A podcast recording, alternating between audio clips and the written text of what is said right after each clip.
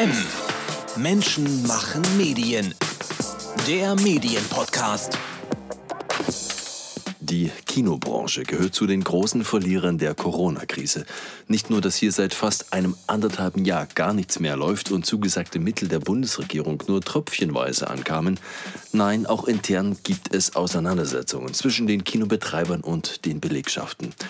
Mehr noch, große US-Filmstudios setzen auf eigene Streamingdienste und einige von ihnen wollen dieses Jahr ihre Blockbuster nicht mehr zuerst im Kino zeigen.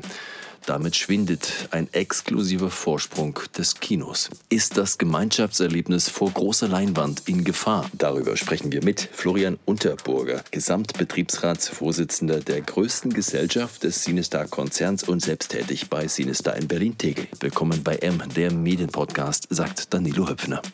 Florian Unterburger, können Sie sich noch daran erinnern, was war Ihr letzter Film, den Sie in Ihrem Kino gezeigt haben? Ja, das ist, war ja natürlich äh, auf jeden Fall natürlich noch im ok äh, Oktober vor der erneuten Schließung. Ich kann es ehrlich gesagt nicht mehr genau sagen. Ich kann mich nur erinnern, in welchem Film ich das letzte, das letzte Mal gesehen habe im Kino. Das war The New Mutants, dieser neue X-Men-Film. Das war im September noch, sozusagen. Also auch, naja, schon einen Monat vor der Schließung dann.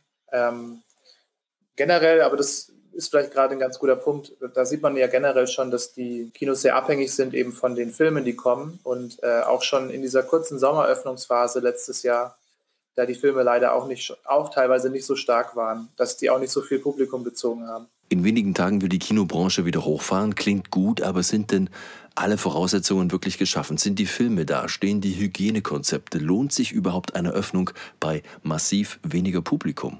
Also es sieht zumindest aktuell ganz danach aus, dass die ähm, großen Verleiher alle sozusagen gemeinsam eine Anstrengung bringen, dass ab 1. Juli viele Filme anlaufen werden, die auch, kann man zumindest hoffen, von Interesse sind.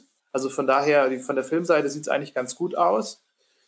Was jetzt die ähm, Seite der, der, der Beschränkung angeht, da fehlt mir jetzt noch die Information, was kommen wird, weil für die Kinos ist es halt essentiell, dass ähm, man im Saal keine Maske tragen muss. Das ist nämlich äh, klar, weil die Kinos ja im Prinzip sich viel mehr finanzieren über die ähm, Snacks und die Getränke und Popcorn als über die Kinotickets. Das heißt, ähm, Menschen nur in den Kinosaal zu setzen, dass sie Filme gucken, aber dabei eine Maske tragen und nichts essen können, ist am Ende nicht wirklich rentabel. Und deswegen ist da, glaube ich, noch die Frage, inwieweit hier gelockert wird, beziehungsweise ähm, mit Testpflicht ist es ja dann auch vertretbar, dass man im Saal keine Maske tragen muss. Ich bin grundsätzlich optimistisch, dass es dann ab Juli hoffentlich unter den Bedingungen wieder losgehen kann.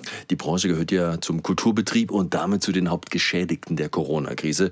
Verdi, der Hauptverband Deutsche Filmtheater und die großen Kinoketten hatten sich ja deshalb zusammengetan und an die Bundesregierung appelliert, auch sicherzustellen, dass die zugesagten Mittel ausnahmslos alle Kinos erreichen müssen, unabhängig von ihrer Größe und auch der Anzahl der Beschäftigten. Hat die Bundesregierung geliefert? Also, weil mir bekannt ist, äh, wurden die äh, Bedingungen so angepasst, dass das Geld am Ende auch weitestgehend ja, angekommen ist und geflossen ist. Also das ist meine Information. Äh, also es gab ja, wie gesagt, Probleme mit den Kinostrukturen, eben aufgrund der Vielfältigkeit äh, von ähm, mittelständisch bis hin zu Konzernstrukturen, dass da manche Gelder nicht dort angekommen sind, wo sie sollten. Aber ich glaube, so wie ich das mitbekommen habe, hat die Verdi auch da ja Hilfe geleistet, damit die Gelder auch wirklich bei den Kinos ankommen. Also auch da, denke ich, ist es jetzt quasi, kann man sagen, gut geworden, meine, meine Einschätzung. Die Bezahlung in der Branche gilt ja auch eher als mäßig bis schlecht. Es gibt sehr viele Zeitverträge. Darum gab es in diesem Jahr auch schon Streiks, obwohl noch gar nichts geöffnet hatte.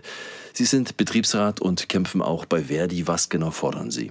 Naja, es ist kompliziert, weil im Grunde kann man sagen, ähm, wir hatten eben vor, noch vor Corona, da hatten wir größeren, eine größere Tarifauseinandersetzung vor allem im Jahr 2019 dann mit, lange, mit einer langen Streikphase, die am Ende nur durch eine Schlichtung äh, beendet werden konnte. Also da hat es wirklich, ähm, ja, da war das Tischtuch, sage ich mal, zumindest angerissen, ähm, weil wir natürlich einen existenzsichernden Lohn gefordert haben. Wir haben uns schon auf diese 12 Euro damals bezogen als, als, als Lohn, der äh, ja notwendig ist, um davon leben zu können. Das sah die Arbeitgeberseite nicht so.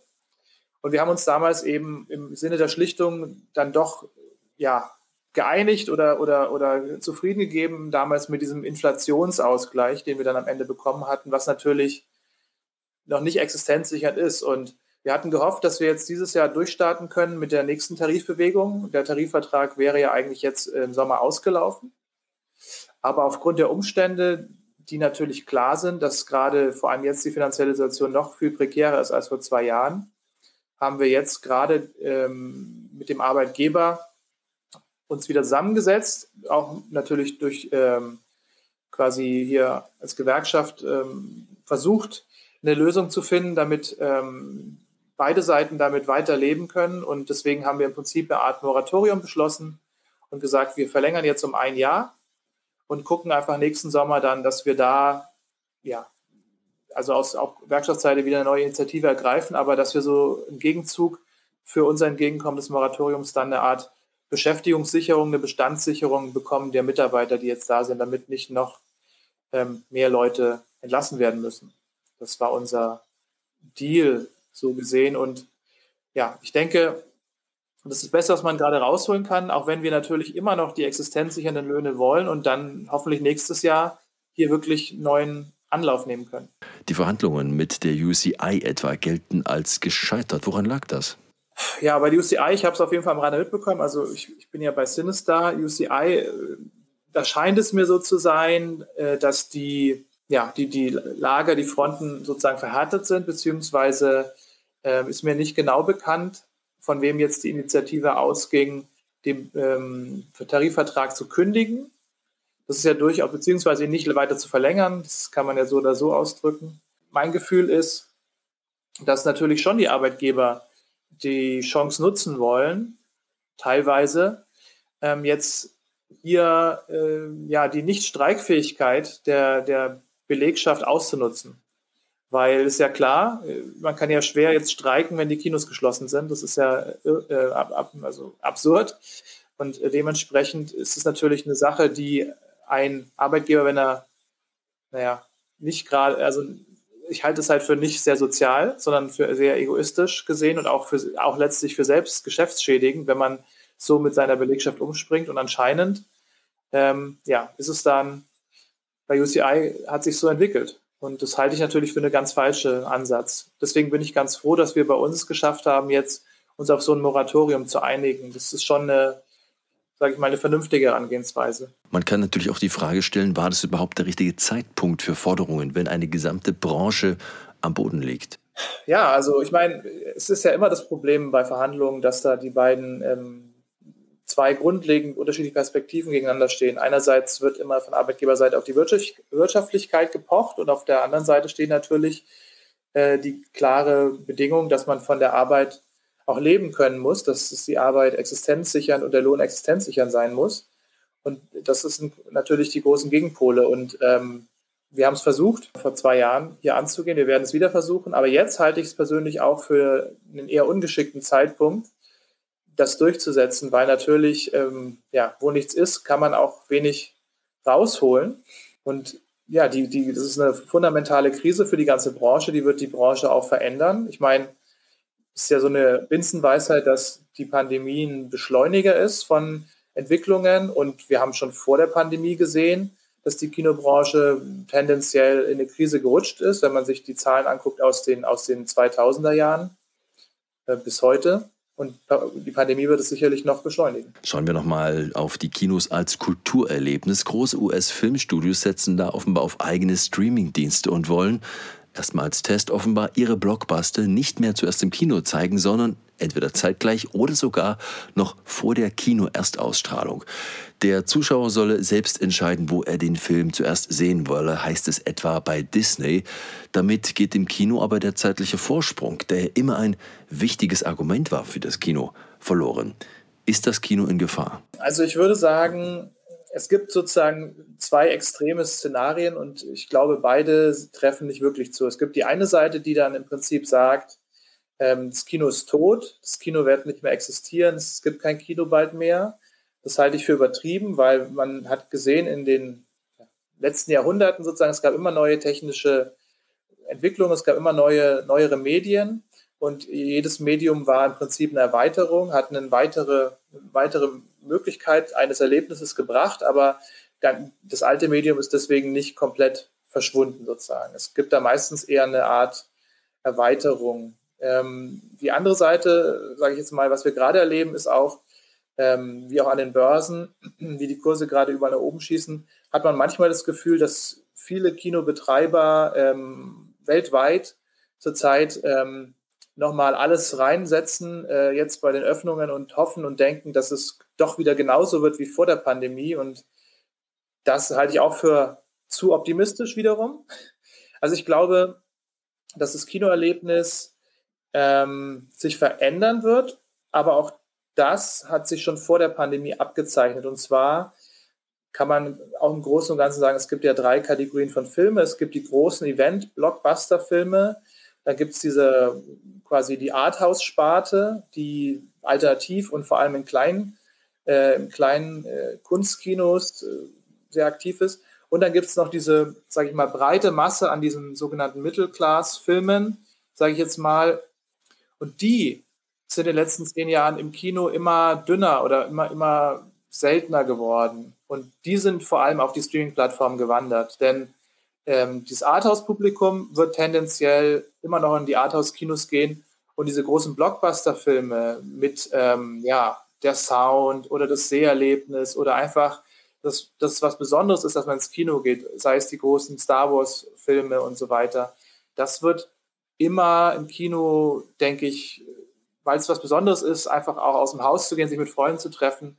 Es wird tendenziell im Kino bleiben. Aber in der Breiten, also die Breite an Filmen wird abnehmen im Kino, da kann man davon ausgehen. Die wandert jetzt schon auf Netflix und es wird immer schneller gehen. Es hat auch ökonomische Gründe, ähm, weil diese Filme das größte wirtschaftliche Risiko darstellen für die Studios. Und Netflix zahlt halt einfach mal 80, 100 Millionen und dann muss, muss dieses Geld auch nicht mehr eingespielt werden weltweit für den Film. Also ist das Risiko quasi für die Studios minimiert. Genau, deswegen würde ich sagen, das Kinoerlebnis wird bleiben, aber es wird trotzdem äh, weniger, in der, also in der Breite weniger werden. Stirbt das Kino aus? Um diese Frage dreht sich die erste Folge des Stream Lab, einem YouTube-Format. Moderator Ren Kühnert erklärt dabei, wie populär ins Kino gehen heute noch ist. Wir hören mal kurz rein. Ein Drama oder einen romantischen Film schaue ich persönlich lieber in meinen eigenen vier Wänden, wo ich es mir gemütlich machen kann, ohne quasselnde Sitznachbarn, ohne leuchtende Handy-Displays und ohne raschelnde Popcorn-Tüten die wirklich ziemlich nerven können. Aber das liegt natürlich immer daran, wer der Mitgucker ist. Was schaut ihr denn am liebsten zu Hause? Lasst mich raten. Serien. Und genau deshalb bin ich der Meinung, dass Streamingdienste gar nicht mit dem Kino konkurrieren, geschweige denn für das vielbeschworene Kinoaussterben verantwortlich sind. Und mal ganz nebenbei, Amazon Studios produziert sogar Filme extra fürs Kino, die erst in der Zweitauswertung zum Streaming wechseln. Allerdings habe ich das Gefühl, dass Kinos seit der Einführung von 3D oder auch der ein oder anderen neuen Soundqualität eher wenig Neues zu bieten haben. Oder seht ihr das anders? Trotzdem, die Kassen klingeln. 2009 wurden rund 30 Milliarden US-Dollar eingespielt, und zwar weltweit. Zehn Jahre später, also 2019, waren es 12 Milliarden mehr. Klar, davon bleibt im Durchschnitt nur etwa 50 Prozent beim Kino. Minus Betriebskosten, Personal und Co. Da bleibt nicht viel übrig. Ein Grund, warum Snacks und Getränke im Kino mittlerweile mehr kosten als am Airport. Und wenn Ihnen das jetzt nicht neutral vorkam, dann haben Sie offenbar auch genau hingehört. Denn hinter dieser Sendung Streamlab steht der Streaming-Anbieter Amazon Prime. Die Fronten scheinen also klar und die Kinos versuchen auf den verschärften Konkurrenzkampf auch zu reagieren, etwa mit einer besseren Ausstattung und erhöhter Aufmerksamkeit auf das Wohlbefinden der Kinobesucherinnen und Kinobesucher. Cinemax etwa hat Sitzreihen ausgebessert, mehr Luxus an einigen Standorten zumindest. Mehr Wellness im Kino. Ist das der richtige Weg? Ich denke, es ist ein wichtiger Baustein, der schon dazugehört, dass es halt wirklich mehr, also weggeht von diesem Massen Produkt, sage ich jetzt mal, weg von diesem Massenkino, dass es ein bisschen zumindest den Hauch von mehr Exklusivität erhält, dass es den, ja, so quasi so eine Art Premium-Aspekt erhält, dass auch vielleicht die Kinos sich mehr individualisieren. das ist ja sowieso ein Trend unserer Zeit, gerade dass alles ein Stück weit ähm, ja, individueller, einzigartiger, besonderer wird äh, und man nicht mehr quasi jetzt, man gar, möchte gar nicht mehr, dass jedes Kino gleich ist. Man möchte eigentlich, dass jedes Kino einen eigenen Touch hat, einen eigenen Flair hat. Und deswegen ist es schon ein wichtiger Baustein. Ich denke, man kann damit durchaus Leute doch noch leichter von der Couch locken. Ähm, wie gesagt, gerade der soziale Aspekt spielt eine große Rolle, der natürlich jetzt aufgrund der Pandemie sozusagen gerade auf Standby ist, aber der soziale Aspekt spielt eine große Rolle bei den Kinos. Ähm, also ich würde sagen, ja, ist ein wichtiger Baustein, aber man sollte es auch nicht überschätzen. Also man kann nicht mit Premium alleine jetzt auch da wieder alles, also man kommt auf jeden Fall nicht wieder in die 2000er Jahre zurück und man kann mit Premium alleine auch nicht, ähm, auch nicht die Situation wie vor Corona wiederherstellen, denke ich. Auch der Preis spielt ja bei der gefragten Zielgruppe keine nebensächliche Rolle. Wir schauen uns mal ein paar Zahlen an. Rund 8,63 Euro kostete im Jahr 2019 das durchschnittliche Kinoticket in Deutschland. Bei Jahre davor, 2004, lag es laut Filmförderungsanstalt noch bei 5,70 Euro. Und wer 3D-Filme schauen will, der bezahlt nochmal 3 Euro mehr. Einen ganzen Monat Netflix gibt es dagegen schon ab 8 Euro, Disney Plus ab 7 Euro.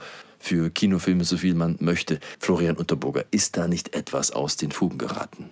Es ist auf jeden Fall natürlich deutlich teurer geworden. Äh, dafür gibt es natürlich einerseits verschiedene Gründe, die ähm, zusammenhängen mit den Lizenzen, auch mit den Mietkosten, also verschiedene Aspekte, die natürlich da reinfließen, auch natürlich unsere erkämpften Lohnerhöhungen.